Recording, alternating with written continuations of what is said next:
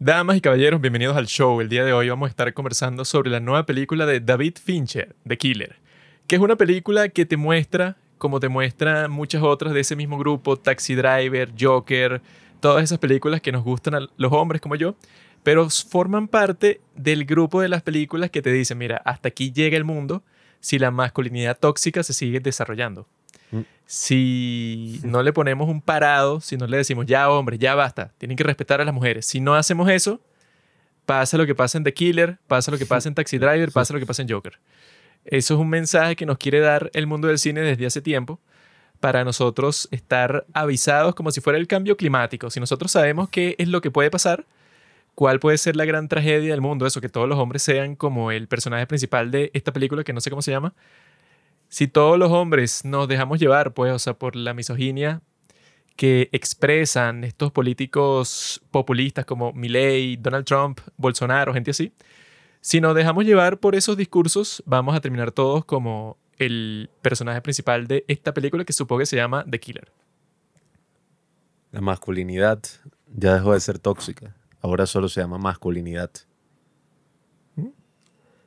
Esta película, protagonizada por nuestro gran querido Michael Fassbender, que es uno de los mejores actores que ya no está actuando mucho, está basada en una serie de novelas gráficas que por casualidades de la vida yo tenía. Porque no sé por qué, ajá, o sea, las vendían baratas en una librería hace 10 años y compré toda la colección menos uno de los tomos. Y bueno, leí una de esas novelas porque estaba recordando que esta es una novela francesa de, bueno, una novela gráfica. Es básicamente lo mismo que un cómic, pero le hice novela gráfica para que suene así como más, más show, más... No sé qué así- se creen, weón, porque novela gráfica y tú ves la cuestión y es un, eso es un cómic como cualquier otro. O sea, Un no tiene ninguna diferencia. Solo que le dicen así solamente porque tiene un tema así mayor, como este, bueno, que es un sicario, pero es raro que digas que es, o sea, es como si fuera otra cosa cuando lo que cambia es el tema ya. El cómic es el cómic de superhéroes y que no, para niños, pero este es como es para adultos. Los adultos no se quieren comprar un cómic, sino una novela gráfica. Esta es una gran novela gráfica. Yo la leí cuando tenía como 13. En una de las páginas hay una viñeta donde hay una mujer desnuda porque el personaje tiene sexo. ¿En cuál página? La número 14. Voy a buscar. Entonces, bueno, creo que incluso rememorando, porque yo la volví a leer ayer, hay dos, dos viñetas, dos mujeres distintas de Él comiquita, de tiene caricatura. sexo dos veces en, el, en, la, Ujú. en ese cómic que tú leíste. Sí, aunque no tiene mucho sentido porque el tipo del cómic se ve como un nerd. O sea, es como un francés ahí con unos Y lentes que y los como un nerds bigotito. no tenemos sexo ahora. Oye, y que, no, mis días en la facultad de Derecho, el tipo cogiéndose iba a, a unas comiquitas que coño. Ay, eso chévere, sale pues. ahí, pero en la película no hay ningún tipo de flashback, no hay ninguna información sobre el personaje. Eso está interesante, porque eso era lo que yo estaba pensando. La película sí me gustó, pero una de las críticas que yo tenía era, bueno, póngale un poquitiquito hacia una cosa así, que lo que yo pensé es que el tipo, no sé, le llega un mensaje de alguien que no se sabe quién es y él no responde. O le llega una carta, un sobre así, y él como que lo ve y lo arruga y lo echa a la basura. Una cosa así como que para sugerir que el tipo abandonó algo, o sea, cuando se convirtió en sicario, bueno, dejó toda su vida atrás, pero por lo menos como que una sugerencia, pues, o sea, como que, no sé, un poquitico, pues, que te señale a que tú digas y que, no, claro, este tipo antes era algo y eso no te va a contar toda la historia porque ahí pierdes la intriga, pero que te diga, bueno, a este tipo le debió haber pasado algo para haber terminado así como que tan enfermo así que todo el tiempo está que no, yo, yo no tengo empatía por nadie y yo para hacer mi trabajo tengo que ser el más frío, eso, dudo mucho que él haya nacido así. Entonces, para mí yo creo que le faltó un poquito de eso. Sí, porque en la película hay un momento donde hacen referencia de que no, en la facultad de Derecho tú me dijiste para empezar a hacer trabajos de asesino, ¿no? El tipo que es como el jefe. El negro. Eh, exacto. Y en el cómic, rememorándolo, resulta que el primer tomo es que sí, una narración súper nihilista, que así es el resto, ¿no? De, de la, no, no sé, creo que son, para ver, son cinco. cinco partes de esta novela gráfica donde prácticamente es eso, pues una narración donde él te está contando un poco de su trabajo, de cómo ve el mundo, te habla de distintos ejemplos y experimentos donde se muestra que, bueno, la mayoría de nosotros, o al menos así lo ve él, somos malos, somos gente que, que mataría, que haría cosas terribles. Entonces él dice que, que no. Por ejemplo, los miembros de la Gestapo, que esos eran unos tipos regulares que básicamente conformaron esta fuerza donde asesinaban y en Polonia mataron que sea 36 mil personas ellos solos. Y ni siquiera fue porque los mandaron, sino porque, bueno, o sea, simplemente estaban ahí, los tipos les provocó. Y los tipos ahorita son unos viejitos que reciben una pensión del Estado alemán. Bueno, es que eso es lo que te ponen en la película al principio, que te ponen el monólogo interno del personaje. Y yo cuando lo estaba viendo estaba pensando, si esto va a durar toda la película va a ser un fastidio porque solamente, menos mal, cuando te ponen todo lo que le está pensando todo el tiempo, son los primeros, no sé, como 8 o 10 minutos de la película, que si estás en su cabeza y él está en su rutina de sicario profesional. Entonces está eso, tratando de que todo le salga perfecto porque tiene que preparar un montón de cosas. Tiene ahí eso, ese reloj electrónico que yo también lo tengo, en donde el tipo está midiendo el latido de su corazón y que no, bueno, para yo hacer el tiro exactamente perfecto, mi ritmo cardíaco tiene que estar eh, por debajo de 60. Y también, mientras eso, mientras está preparando todo, te está contando, bueno, que si todo lo que él piensa sobre su trabajo. Así, bueno, de por qué él hace las cosas y cómo es que las hace para que funcionen y cómo es que él se disfraza para que nadie lo descubra. Y yo estaba pensando eso al principio, bueno, si esto va a ser toda la película, va a ser un fastidio porque es como que una charla constante eh, de la voz del protagonista en donde te está contando todo. Yo que bueno, ya, qué fastidio. Pero esta película de eso se fue, yo creo que por un camino chévere, pues, o sea, por una, por una buena ruta para tratar de eso, de transmitirte a ti cuál es la atmósfera, pues, o sea, cuál es la vibra dentro de la cabeza de este personaje. Y ya eso, pues, el resto de la película eh, es bastante silenciosa porque él casi siempre está solo. Pero eso pues, o sea, yo creo que lo que distingue esa forma de que te muestra la atmósfera, pues, de, su mente de otras películas que tratan de hacer lo mismo, es que esta como que sacrifica el drama que puede tener una situación en donde alguien le apunta una pistola a otra persona. Que eso es lo que pasa en todas las películas así, que si sea de secuestro o que sea como este tipo que es un asesino o lo que sea, lo que siempre pasa es que si yo te apunto una pistola a ti, entonces, claro, siempre va a haber como que la expectativa de que la persona que yo le estoy apuntando hace algo, pues, y que no, bueno, el tipo tiene un plan, o sea, porque no lo pueden matar simplemente. Tiene que pasar algo para que, el, no sé, el que le están apuntando la pistola le echa tierra en la cara y sale corriendo y así hay una escena cool de persecución y tal. Eso es lo que suele pasar en una película de acción. Pero en esta nunca pasa nada así, sino que este tipo sí es alguien letal 100%. Pues eso es lo que yo creo que la que diferencia esta película y por eso, bueno, tiene un buen nombre de Killer, porque este tipo sea así que, bueno, si él te está apuntando la pistola ya, pues, o sea, como que no hay ninguna manera de que tú escapes, que es algo mucho más realista, pero al mismo tiempo es menos dramático. Porque eso, en la vida real, lo más probable es que los tipos que sean así, alguien que te quiera hacer daño a ti, no es que te lo va a anunciar o no es que va a pasar como pasa en muchísimas películas que te apunta la pistola, pero entonces te va a dar un discurso de su plan malvado. Y pasa hace un tiempo y eso te da tiempo a ti, como si fueras James Bond, de bueno, de ver cómo escapas de ahí. Pero este tipo no, pues este tipo todas las oportunidades que tiene para matar a una persona que él quiere matar, la mata sin falta y ya. Y yo creo que eso la hace única en ese aspecto. Bueno, es que yo estaba leyendo el cómic y a diferencia del personaje de Michael Fassbender, el del cómic es mil veces más nihilista. El tipo es, incluso yo vi que le había ofrecido David Fincher, porque este es un proyecto pasional de David Fincher desde hace muchos años. Este es un cómic que salió por allá por el 2003, 2005. Y él le había ofrecido en un momento el rol a Brad Pitt.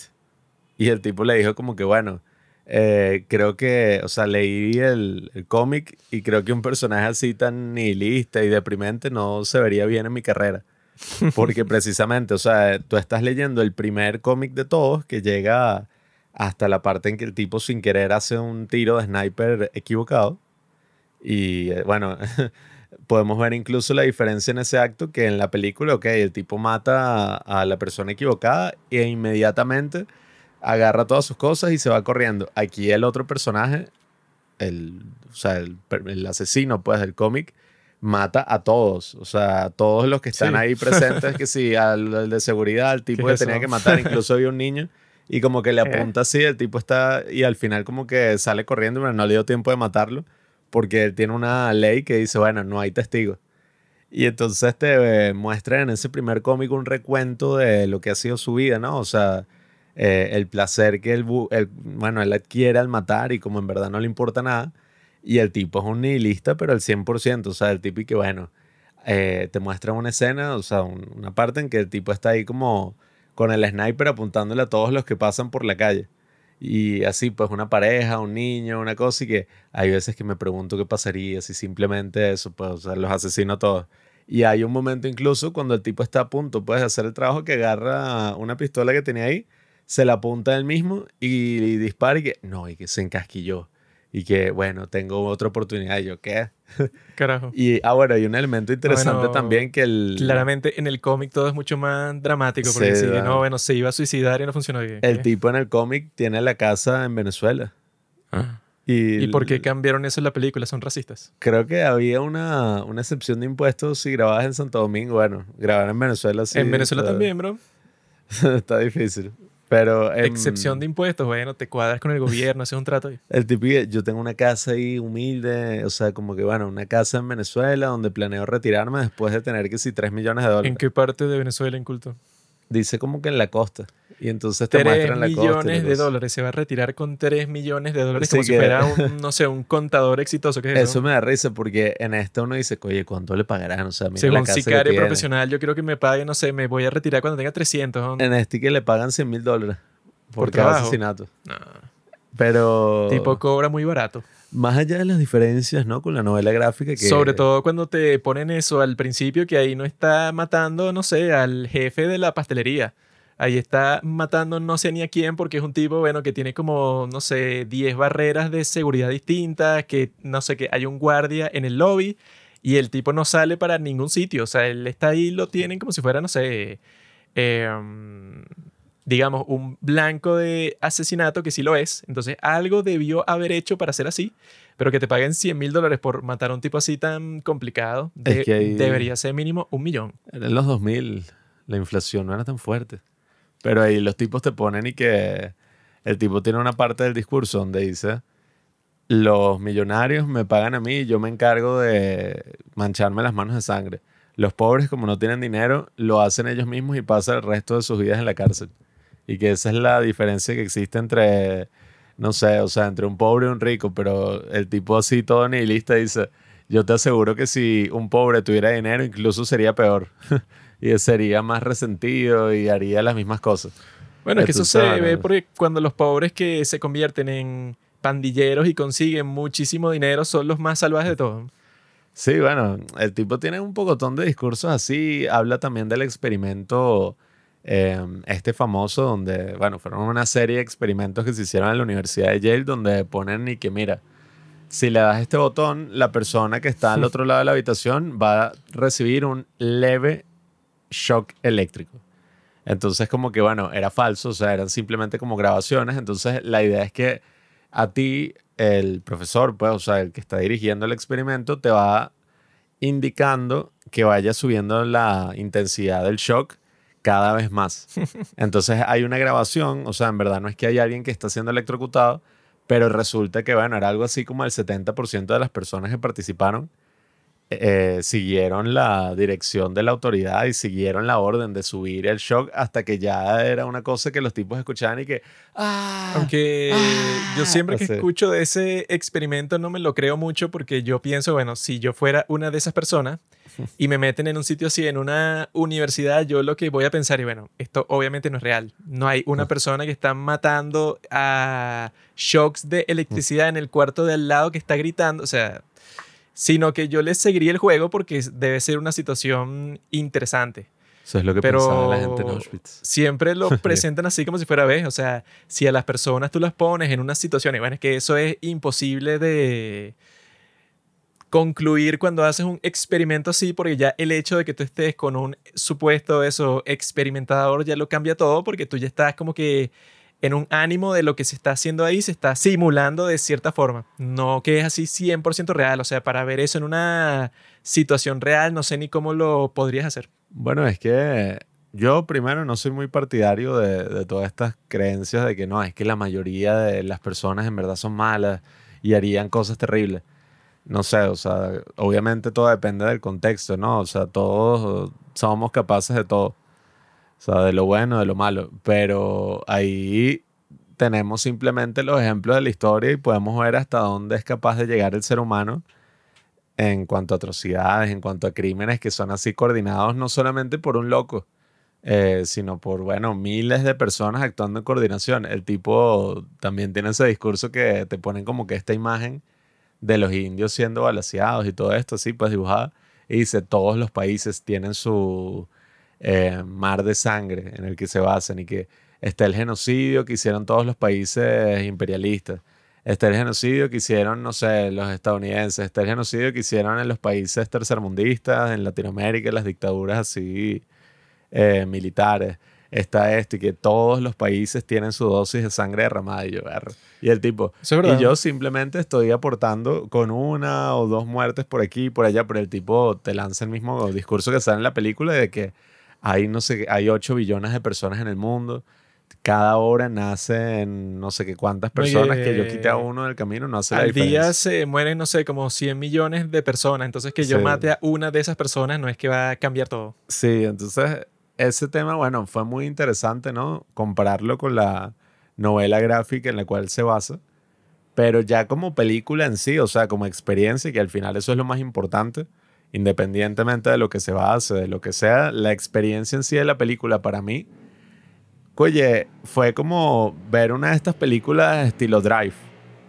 O sea, estas películas que te muestran a un antihéroe, la historia evidentemente no es como lo más impresionante, ¿no?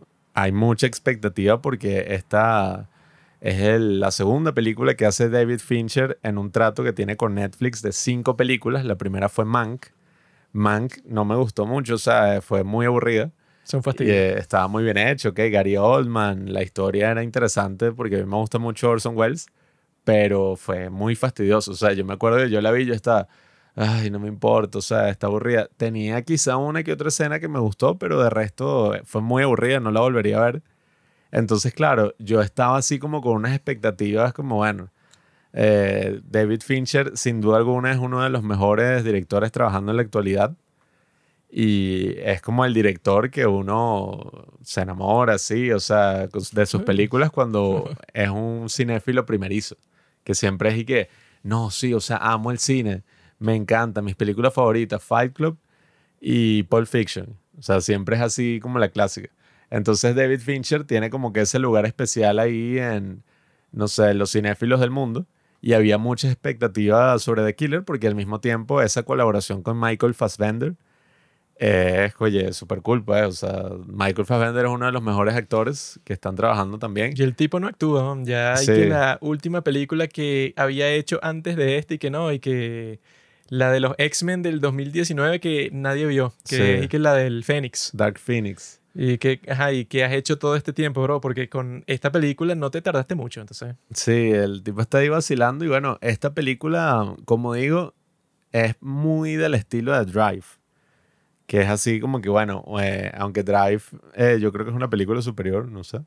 Aunque es medio show, pues esas son películas que se han vuelto más icónicas que otra cosa, porque cuando yo la vi yo estaba como que, bueno, X.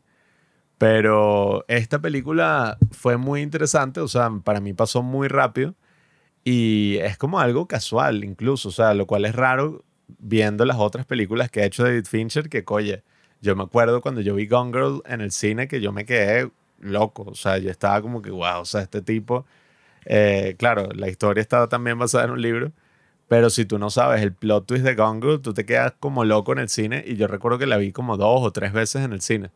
Entonces, esta O otra, sea, es otra evidentemente película sobre la masculinidad tóxica porque la tipa, la Gone Girl, ella hace todo eso, pero es culpa de su novio que la llevó a comportarse así. Pues entonces es, es él, al tratarla mal a ella, misóginamente, es que ella se puso a hacer toda esa cosa de, bueno, de convertirse en una asesina y eso es. Esa es tremenda película y bueno, toda la cinematografía de David Fincher es excelente, ¿no? Con algunas excepciones como Alien 3. Pero esta película, a ver, yo creo que muchos estaban diciendo por ahí, ay, es un back to basics, o sea, es volver al original, a las formas de Fincher y tal. Yo creo que es como medio show, pues, o sea, él está aquí utilizando el mismo guionista de Seven, que fue como su primer gran éxito. Y viendo la película, o sea, sí, o sea, es como un thriller, pero se siente como esos thrillers así en la, en la filmografía de los directores que como que hacen porque, bueno, no sé, o sea, el tipo siempre quiso hacer un thriller así, era su proyecto de pasión, pero no es que la película tú la ves y sales, no sé, conmovido, cambiado, emocionado. Esto o no es sea, un thriller, Pablo. Para nada. Estás completamente equivocado. Esto es lo que llaman film noir. Ah, bueno. Todo es un tipo que es un maldito miserable que va matando gente ya. O sea, no hay así como que mucha emoción jamás. Estás equivocado, amigo. El término no es film noir, es neo noir, Es neo-noir. porque es la actualidad. Y no hay eso, pues, o sea, esta historia obviamente no hay ningún intento de que sea intrigante, ¿no? Entonces, ¿qué va a pasar cuando él, sino que juega con eso, o sea, porque tú vas a tener una expectativa de que alguna de las personas que él está cazando, como son del mismo mundo que él, no se van a dejar matar tan fácil. Pero eso no importa mucho eso porque si es una película más realista en ese sentido, pues, o sea, que si alguien te viene a matar y es un profesional en eso, y tú no sabes cuándo va a venir, lo más probable es que, bueno, que el tipo te mate sin mucha resistencia ya que es lo que pasa con todas las personas que él mata.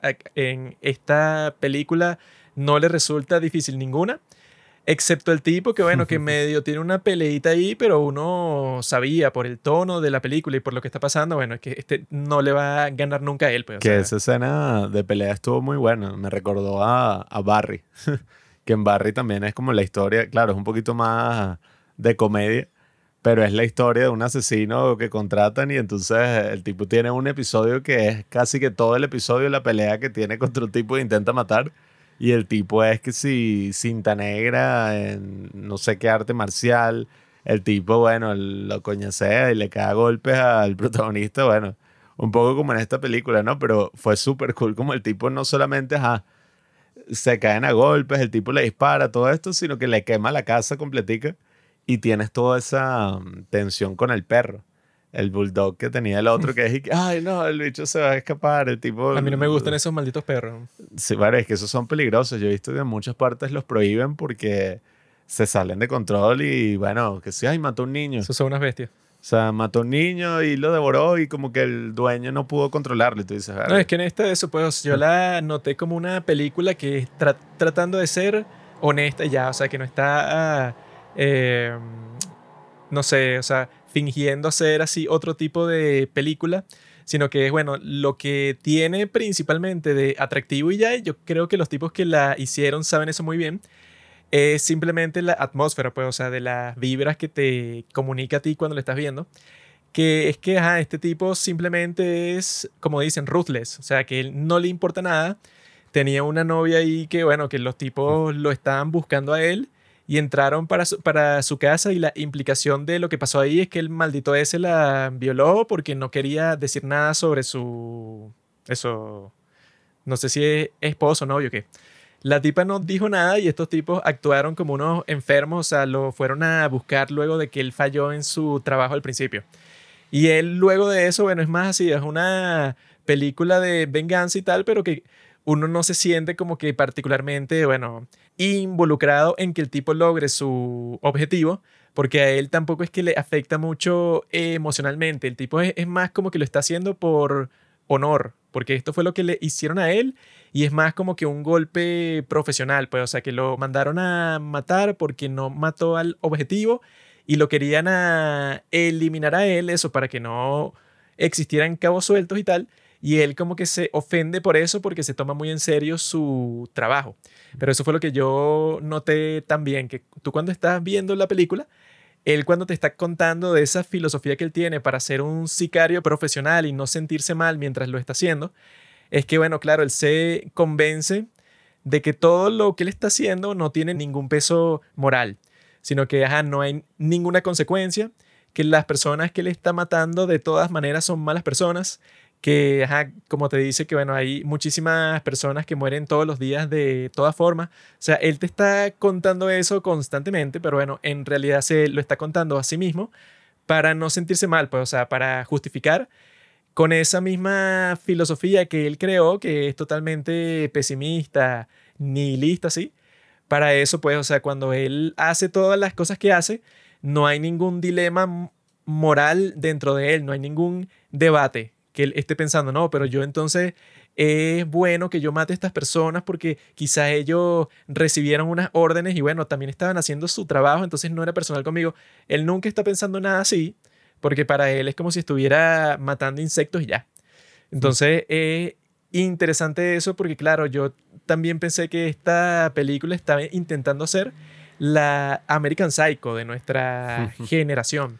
Porque eso, como también está basada en una novela, entre comillas, y que eso que te comunican, pues el monólogo interno del personaje durante toda la película, yo pensé que no, bueno, es que, claro, o sea, el tipo también es un psicópata, también te muestran parte de sus gustos musicales, que él durante todo esto está escuchando de Smiths, que se supone que es una banda así de música súper sentimental. Así, bueno, que escucha el adolescente en su cuarto cuando está llorando y que, ajá, de Smiths de fondo, que todas las letras son súper eh, deprimentes, pero no en el, en el tipo de depresión de este tipo, o sea, que es completamente oscura ya, sino una depresión de que tú tienes, no sé, cuando te dejó tu novia, pues una cosa así como que mucho más leve. El que tipo que no sale de su cuarto, que está ahí, ay, Sí, que mi vida es muy dura. no tiene mucho que ver con lo que está experimentando este tipo, que bueno, que es un asesino en serie. Pero eso, pues él lo tiene de fondo en, durante toda la película, lo, lo que te sugiere que él, bueno, tiene como que una vida interna más interesante porque ahí es, o sea, que sí puede como que existir una especie de conflicto dentro de él, quizás, que es como que eso, que él como que si deja de contarse a sí mismo todo ese tiempo, todos esos argumentos raros que usa así de que no, bueno, sí, que todo el mundo es malo y tal, o sea, eso que él se repite constantemente. Debe ser que la razón por la que se lo repite constantemente es porque si él lo deja de hacerlo, como que colapsa, pues, o sea, como que comienza a sentirse mal. Porque eso, incluso al principio, mata al taxista que él sabía que no hizo nada, pues, o sea, que él sabía que el tipo era un taxista ya, y los asesinos lo contrataron para que fuera para su casa. Y lo mata al tipo eso, que era un, un chamo joven, pues, y todo. Pero él eso, pues, o sea, como que yo pienso que eso es lo que me interesó cuando le estaba viendo, que es pensar si este tipo, o sea, como que si en realidad puede existir alguien así, que no le importe en lo más mínimo quién es la persona que está matando. O sea, que como que no queda tan claro cuando estás viendo la película, porque yo creo que puede ser eso, que si el tipo se repite esos mantras que él tiene, siempre cuando está matando a alguien te ponen de nuevo el monólogo interno para que veas que él está como que repitiéndose eso en la mente una y otra vez. Y yo supongo que la razón por la que hace eso es porque él está preocupado de que no solo de que el asesinato salga bien, sino de que él mentalmente como que sigue en ese, ese ritmo. Pues, o sea, si él pierde el ritmo, quizás se pone todo sentimental y le tiembla la mano y no le dispara y no funciona. pero, pero si él se mantiene en ese ritmo, así de que no, que todo es terrible y todo el mundo es malo y hay que matar a todo el mundo y la gente, bueno, si tú le das el permiso hace un genocidio en cualquier momento. O sea, yo creo que él mantiene eso, pues como ruido de fondo en su vida para mantener esa personalidad sí, pero yo creo que eso, pues, o sea, que no es tan estable, porque si fuera tan estable, no necesitar esos, esos mantras, sino que el tipo lo hiciera y ya porque es un robot, pero yo no creo que él sea así y que eso te lo sugiere la música también. Es que ahí se ve que él está creando un distanciamiento entre sus acciones y, y el verdadero, bueno, peso moral o más allá de moral, o sea, práctico incluso que puede tener el que tú estés matando gente por comisión, o sea, por ningún otro motivo. Incluso en la novela vemos como el tipo mata a, un padre que está ahí con sus hijos porque lo contrató una, como que su ex esposa, que se quería divorciar, pero entonces iba a perder parte del dinero. Entonces la tipa lo contrata y el tipo, bueno, era como un viaje ahí que estaba haciendo unas vacaciones con los hijos y el tipo se metió así cuando el, el padre de familia estaba haciendo submarinismo y lo asesinó. Y, o sea, la tipa por teléfono, le, o sea, el tipo le dice, mira, eh, está aquí con los hijos, o sea, voy y lo mato. Y la tipa le dice, sí, mátale, igual esos no son mis hijos, o sea, a mí no me importa qué coño le pase a ellos, yo simplemente quiero el dinero. Y el tipo, ah, ok, bueno, voy. Entonces, claro, es como ese distanciamiento que el mismo tipo hace para decir y que, bueno, no importa todas las personas que asesines y, todos los actos atroces que cometas, porque al fin y al cabo, bueno, o sea, a ti lo único que te importa es el dinero y a ti no te importa en lo absoluto quién es ninguno de esos y ya probablemente iba a morir de otra cosa. O sea, todas las mentiras, ¿no? Que nos contamos nosotros mismos. Y mm, bueno, en la película como tal, yo vi muchas comparaciones que hicieron con otra película que también es como film noir, que se llama Le Samouraï, El Samurai. No sé cómo carajo se dice en francés, pero es así una película medio de culto protagonizada por Alain Delon, que es este actor francés súper, súper atractivo que el tipo está así como con un sobre todo y un sombrero, o sea, es parecido a- al look que tiene Michael Fassbender. I mean, it's alright. Like, overrated as fuck. Ese yo la vi hace tiempo, hace rato, y, o sea, ese es más como cine más lento. O sea, esa no se compara en esta. Tú ves esa del Samurai y es como que, bueno, ok, una trama así, tipo de cine negro, pues, o sea, asesinato. son películas vaina. para verlas una vez y decir que, bueno, la vi. Puedo Esa- decir que la vi. Ese estuvo bueno, o sea, a mí me gustó. Es como una vibra así, un mood, pero a ver, o sea, es como eso, pues, o sea, es muy, pero muy lenta y es así contemplativa, pues, o sea, el tipo que sí caminando en escenas largas de silencio y todo el punto es como que, ajá, ok, como esta trama así, eh, casi como policial y cosas así, pero el tipo es, bueno, completamente estoico a lo que pasa, nunca reacciona emocionalmente, es metódico. Pero yo en verdad, la comparación que haría sería con esta otra película del 2017 que se llama You Were Never Really Here, que la protagonizó Joaquin Phoenix y la hizo, la dirigió Lynn Ramsey. Sea, un fastidio también. Que esa película, o sea, es prácticamente una historia similar. O sea, es como, ah, bueno, un tipo que lo contratan para asesinar y va a salvar, no me acuerdo si era la hija de no sé qué quién o su hija, no recuerdo muy bien, pero el punto es que es muy parecida en cuanto a que, ajá, o sea, la película es una historia que se queda en el marco de que, ajá, de este tipo que tiene una acción muy, muy clara.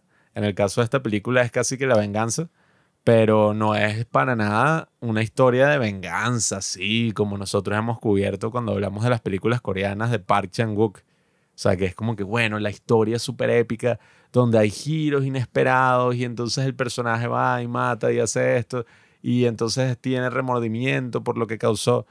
La venganza nunca es buena. Eh, ¿Cómo es? Mata el alma y la envenena. no es así, sino que es como que, bueno, una película más fría. O sea, te muestra las cosas así un poquito desde lejos, un poco experimental en ese sentido. Y en el caso de esta de Killer, juega con eso de tus expectativas, porque entonces cuando llega el tipo que terminó ordenando, ¿no? O sea, todo esta, este caos y, y todo esto que le hicieron a la esposa o la pareja del tipo, es un multimillonario que está así, bueno, o sea, viviendo una vida totalmente alterna a todo esto del crimen y todo, aparentemente. Y el tipo, bueno, o sea, se mete en su casa y lo que hace es que lo amenaza y ya. O sea, le dice que, mira, yo tengo mil formas de matarte y tal. O sea, prácticamente lo asusta y listo. Y tú te quedas como que, bueno, ajá, o sea, qué carajo. El tipo mató a todas estas personas así como si nada. Pero es que este los otros eran lo dejó ir. uno don nadie ahí. En cambio, como Sí. este tipo era súper importante, bueno, yo solo te voy a matar si lo tengo que hacer, si no me da fastidio, porque seguro van a hacer, no sé, la investigación más profunda del mundo, porque tú sí eres un tipo importante. Sí, entonces, eh, bueno, ahí tienes un poco, un poco de crítica social, que el cómic también, como te digo, o sea, habla de eso, ¿no? De que los millonarios que viven como que esa otra vida a veces por encima de la ley, pareciera. Entonces, nada, o sea, la película es una película que no se me hizo larga en lo absoluto, o sea, más bien me pasó súper rápido. Y no sé, o sea, evidentemente no es como, ay, la gran película de David Fincher que tú esperarías, ¿no? O sea, después de ver grandes obras maestras como The Social Network, eh, The Girl with the Dragon Tattoo, Seven, Fight Club, eh, la misma Zodiac o Gone Girl, o sea, después de ver todas estas películas, y estamos hablando del tipo que, bueno, que estaba detrás de, de House of Cards cuando era buena, o sea, que fue el que prácticamente impulsó todo el show de House of Cards y toda esta revolución así del streaming. Él estuvo ahí, bueno, o sea, fue como el primer artista serio, el primer autor que lo convencieron de esta idea, ¿no? Que también hay como toda una controversia en internet sobre eso, porque el tipo, ajá, tiene este trato con Netflix y él es como un gran promotor del streaming. O sea, él dice como que no, eso es buenísimo, el streaming es el futuro y todo esto y evidentemente que ahorita hay como todo un tema bien importante, ¿no? Después de las protestas de los actores y de los escritores en Hollywood, que es y que, bueno, el streaming no es en lo absoluto rentable para los artistas, o al menos como lo era antes, que tenías todo esto de los DVDs, todas estas regalías que tenías de los derechos en la televisión, o tenías todo lo que recaudaba en el cine y al tener una película disponible en streaming, lo más probable es que tú no vayas, sobre todo en Estados Unidos, pues que una entrada puede valer 30, 25 dólares. Es más probable que tú no llevas a tu familia a ver una película en el cine y simplemente la pones en tu casa y la ves y ya. Entonces existe como que todo ese debate, ¿no? Sobre la posible muerte del cine como espacio y todas estas cosas. Y se usa una frase que dijo David Fincher en una entrevista que leí por ahí, que es y que, bueno, los cines suelen ser como lugares así grasientos, así como eh, técnicamente terribles. O sea, hay pocos cines que a mí me gustan porque yo voy al cine y la pantalla está descalibrada. Este tipo es un nerd, pues, o sea, desde siempre porque el tipo usa muchos efectos especiales, así incluso cuando no lo parece. Es como súper metódico con el tema técnico. Entonces el tipo tenía esta crítica al cine, pero yo he visto que en internet andaban y que este tipo es un vendido, eh, dio todo por el mundo del streaming, que fueron los que lo compraron. Pero el tipo también lo que dice es como que, bueno. Bueno, si tiene un trato de cinco películas con Netflix, es lógico que el tipo, si le preguntan sobre el tema, dirá: el streaming es lo mejor del mundo. Sí, obviamente. que no, tiene un trato de cinco películas, pero cuando le preguntan y que no, vale, vayan al cine, no se quedan en su, en su casa viendo Netflix. Mucho mejor es el cine.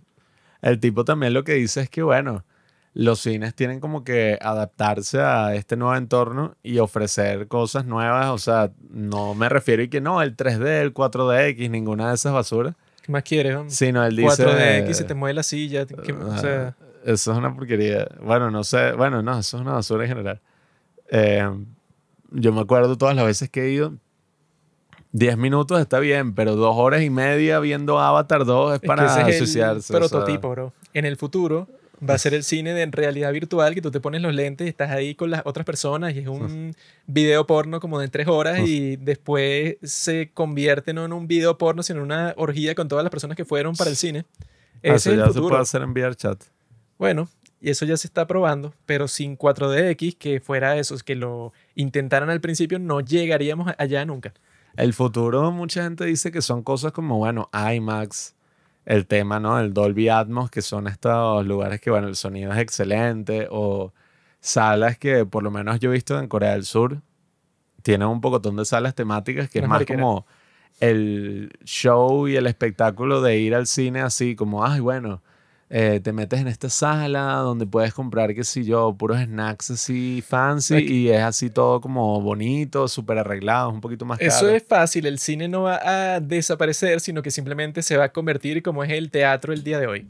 Que es como que el teatro está ahí y ciertas personas eh, pretenciosas como Pablo, como los viejos del mundo, van para allá y no, vamos al teatro a ver la nueva obra de tal. O sea, eso es a lo que hace casi nadie el día de hoy, pero sigue existiendo. O sea, tú puedes ir al teatro y hay gente que hace obras ahí. Existe uno que otro teatro en el mundo, bueno, en las grandes ciudades del mundo como Caracas. Existen, bueno, ciertos sitios que tú puedes ir si quieres a ver obras de teatro. Pero en comparación con las personas que van al cine el día de hoy, debe ser, no sé, como que el 1%. En el futuro, como en 10, 20 años, el cine se va a convertir así en el teatro Como que, ah, mira, ajá, hay personas todavía que van al cine que quedan en un sitio muy específico. O sea, que no va a haber cines por todas partes, sino que va, a existir el cine. Y en ese cine, bueno, se reúnen todos los nerds. Bueno, pero el, el tema también ahí es que si tú ves el cine como arte, también es un poco lamentable, ¿no? O sea, no solamente, ay, bueno, el cambio, en la introducción del streaming, que bueno, a la larga, o sea, también es algo bueno porque te da acceso a muchísimas películas y a ver más cine y, no depender de una sala de cine y su programación. Obviamente que por ese aspecto es muy bueno. Y bueno, más aún si vives en un país latinoamericano y pirateas todo, o sea, es lo mejor del mundo. Sin embargo, yo me arrepiento muchas veces y, digo, oye, yo pienso que si hubiera visto The Killer en el cine hubiera sido una experiencia distinta. O sea, probablemente no sería, ay, bueno, listo, mi película favorita, pero yo me acuerdo que me pasó con Roma. Yo vi Roma en el cine tres veces, la película de Alfonso Cuarón. Y después cuando la vi en Netflix de mi casa, yo dije, bueno, estoy viéndola en un televisor de 55 pulgadas, o sea, tampoco es que lo estoy viendo en mi teléfono. Y la película, o sea, se sentía como otra cosa, ya dejaba de ser interesante, eh, o sea, no era lo mismo, pues era como que, bueno, lo que uno vivió en el cine viendo esto así gigante y todo lo, involucrado que tú estás, ¿no? Al, ir a otro sitio y estar, bueno, o sea, la gran costumbre de que, bueno, no saques el teléfono, no te pongas a hablar ahí con la gente, o sea, concéntrate en la película. Todo eso es un problema de, de económico, o sea, eso es un problema comercial y que el cine se convierta en eso es como, bueno, El cine ya es eso, desde sí, hace tiempo. no, yo sé, pero, Pero, o sea, lo que va a que eso sea pasar lo único, con pues, lo es del como, streaming es que si ahora todas las personas están viendo el streaming desde su casa y ya y nadie compra las entradas del cine, entonces hay dos opciones. O subes el precio del streaming hasta el cielo, que no va a funcionar porque todo el punto es que sea barato. O tienes que comenzar a hacer películas baratas y no hacer ninguna porquería como esta de Killers of the Flower Moon de 200 millones de dólares. O sea, ese tipo de películas debería de dejar de existir porque con esos 200 millones de dólares yo te garantizo que puedes hacer, no sé, 20 películas fácilmente. ese no es entonces, el ejemplo, Juanqui. la El idea es toda la basura de. Debería ser, no, bueno, si ese no es el ejemplo que se gastaron tanta plata en esa porquería. Bueno, y pero eso ese fue- mismo ejemplo lo puedes es como usar para cualquier un- un película así caro. de gran presupuesto. Vino caro. Dos- sí, un, o sea, un- una vaina un así. vino caro falso. Que cuando te lo tomes es que sea una porquería. Bueno, Pero, o sea, tú lo compras por el estatus. la idea con ese streaming es que, bueno, si va a seguir manteniendo un precio que pueda pagar un montón de gente todos los meses y que, claro, es que no puede ser tan alto porque la idea, o sea, es lógico que todo eso está hecho para que tú digas, bueno, es que tengo Netflix, pero también tengo Disney Plus y también tengo tal y tal y tal. O sea, no puede ser tan caro para que se diga que no, bueno, la gente se tendrá que dividir en grupos. Todos los que tienen Netflix solo ven esto. Todos los que tienen HBO solo ven lo otro. O sea, eso no puede pasar porque entonces está cortando, o sea, está fragmentando mucho el público. No, que- Entonces, técnicamente lo que tendría que pasar, si ya las personas no van al cine, que bueno, que gana mucha más plata que, el- que subir la película a Netflix y ya, que eso es como que, bueno, ganarás dinero dentro de la plataforma, pero no se compara a lo que tú podrías ganar si la pasas en todos los cines del mundo. claro, y en entonces, sí. Netflix ni siquiera hay publicidad, entonces, ajá. Sí, lo que tendría que pasar así es que, bueno, es que tendrían que cambiar y transformarse a una especie de cine en donde las películas que están haciendo ya no puede ser tan cara, porque no va a ser más rentable nunca. O sea, si ya las personas, ponte que en 10 años ya nadie va para el cine, nunca más va, a ser rentable que tú hagas una película de 100 millones para arriba, porque la gente va a decir, ajá, y entonces ¿dónde vas a sacar esos 100 millones de ganancia cuando la estrenes si nadie va para el cine?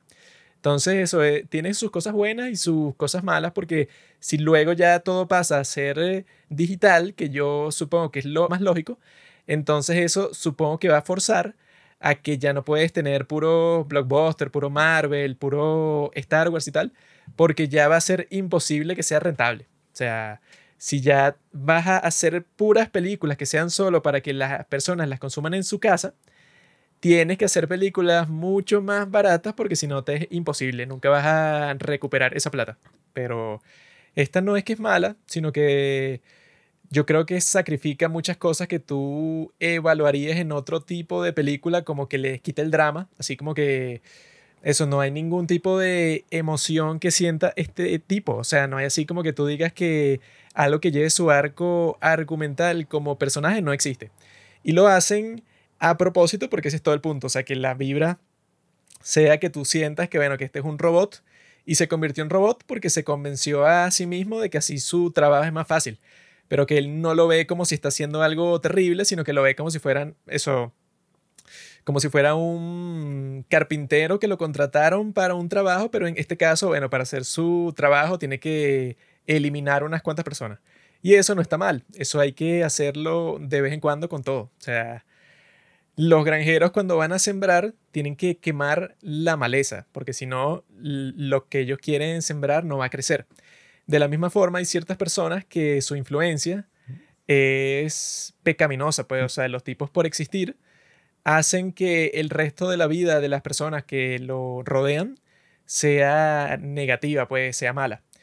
Entonces lo que él está haciendo es eso, pues, o sea, él lo verá desde esa perspectiva y dirá, bueno, yo soy como cualquier otro profesional.